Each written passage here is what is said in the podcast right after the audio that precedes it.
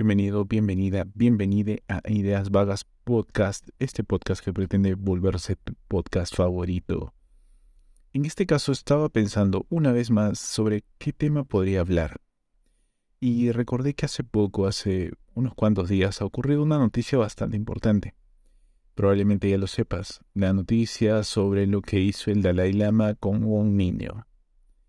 Si por algún motivo, por el que sea, no has estado conectado, no has visto nada de esta situación, tranquilo te explico brevemente de qué se trata. Brevemente porque te recuerdo que este podcast se llama Ideas Vagas, así que no vamos a hacer ningún análisis profundo, ningún análisis concienzudo de esto, simplemente vamos a abordar el tema para usarlo como excusa y hablar de otros temas. El Dalai Lama aparece en un video en el que, dentro de otras cosas, intenta darle un beso a un niño y además le pide que le succione la lengua. Es un video bastante desagradable a mi parecer, bastante incómodo de ver y que ha desatado, como no podía ser de otra manera, muchas críticas, muchos cuestionamientos en torno a esto.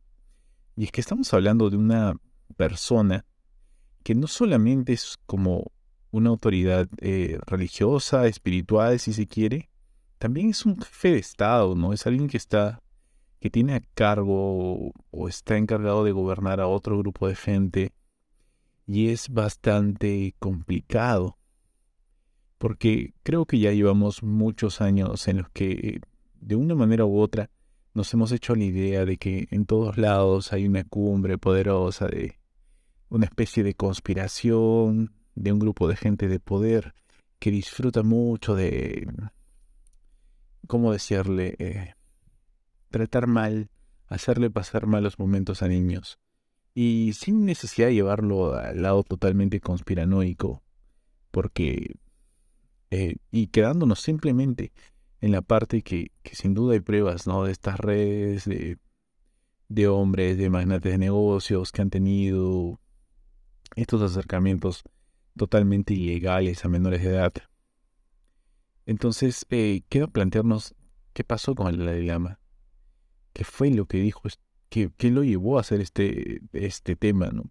Seguramente, como cualquier otro líder, debe tener un grupo de personas, de comunicadores, de gente que maneja sus relaciones públicas, que, les, que le orientan y que lo ayudan a más o menos manejar, a sortear esta crisis en la que él se ha metido por, según lo que ellos dijeron, una supuesta broma. Porque al parecer el Dalai Lama es muy bromista y tiene un sentido del humor bastante extraño. Y es, bastante loco porque me lleva a pensar, alguien, seguramente mucha gente lo ha hecho, pero alguien se ha detenido realmente a pensar quién es este sujeto, el Dalai Lama. Y esto lo quiero usar de excusa para hablar de otros sujetos. En este caso, el Dalai Lama básicamente nació Lama.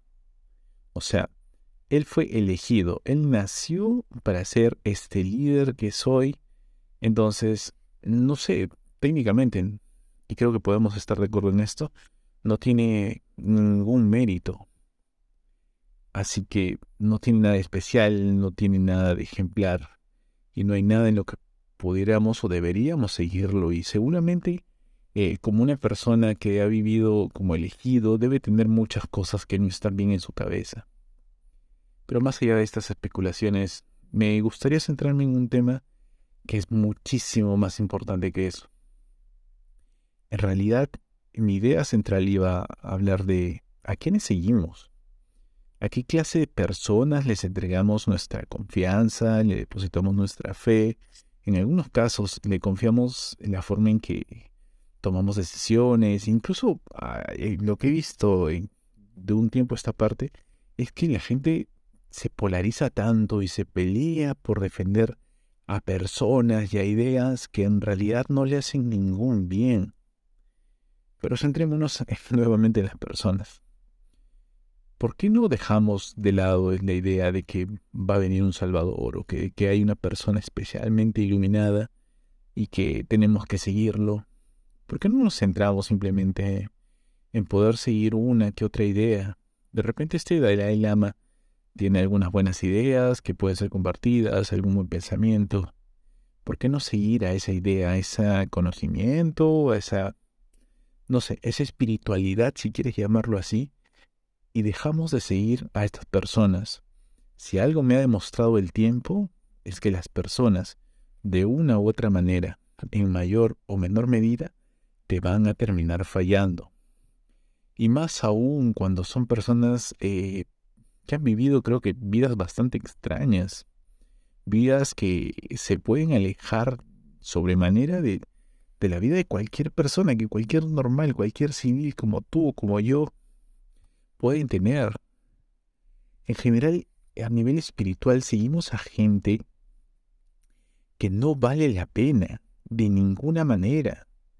Y ojo, yo sé que en este punto puede sonar muy feo lo que he dicho y, puede llevar a que muchos me repudien, me odien como, ah, soy el diablo, no, maldito pecador, una cosa así, pero, pero antes de que te pongas así, o incluso si ya te pusiste así, te pido que, te, que respires un poco y te calmes un rato y me escuches realmente, porque esto me parece importante y creo que eh, es algo que va a servir a todos. Y es que debemos dejar de creer en las personas. O sea, debemos dejar de centrarnos en las personas. Pensémonos en sus ideas, en sus convicciones, en su filosofía, en su, en su espiritualidad. Saquemos eso bueno y eliminemos todo lo malo, todo lo dañino, todo lo negativo que puede tener una persona por el solo hecho de ser una persona. Y quiero que pienses que esta posibilidad de separarlo incluso te ayudaría, porque no va en contra de tu fe, de tus creencias. Todo lo contrario, pueden hacer aún más fuerte. Porque más allá de que de repente tú creas en cierto grupo religioso, no importa si, te, si está el, la persona A encabezando este grupo, si es la persona B o la persona Z. En cualquier caso, seguramente tú seguirás o deberías estar siguiendo ese grupo por las enseñanzas, por las convicciones que tienen, porque compartes ideas, porque al menos en principio desearía yo que sea porque de verdad sientes que esto te hace una mejor persona y te ayuda de algún modo a crecer y estar mejor, sin importar quién sea la persona que estén eh, liderando. ¿No? Las personas pueden equivocarse, las personas pueden eh, hacer, cometer un error garrafal, y ojo, sin llevar, en este punto no lo estoy llevando al extremo de que de verdad sean personas horribles que gusten de hacer daño a los niños o algo tan grave o más grave que eso. No, simplemente te hablo de que debemos centrarnos en ideas y no tanto en personas.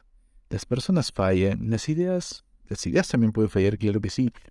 Y junto con eso debería venir, con eso de centrarnos en las ideas, debería venir la oportunidad o darnos el interés por entender que está bien cambiar. Incluso si tú creíste en alguien, en una persona, y esta persona te falló, demostró que no era lo que tú esperabas, está bien, se acabó. Sea quien sea, un líder religioso, un líder político, eh, alguien de tu familia, un amigo, una pareja, ¿por qué no? Y si es que ya empiezas a dejar o a soltar más a unir personas y dejar de defenderlas a capa y espada, dejar de defenderlas eh, ante todo, ante cualquier situación, a pesar de que eh, veas que realmente lo que ha pasado es indefendible, creo también que deberías eh, centrarte en las ideas y entender que las ideas van a cambiar la persona que eres tú hoy, las ideas que tienes hoy no serán las mismas ideas que tengas mañana. Y eso te juro que está muy bien.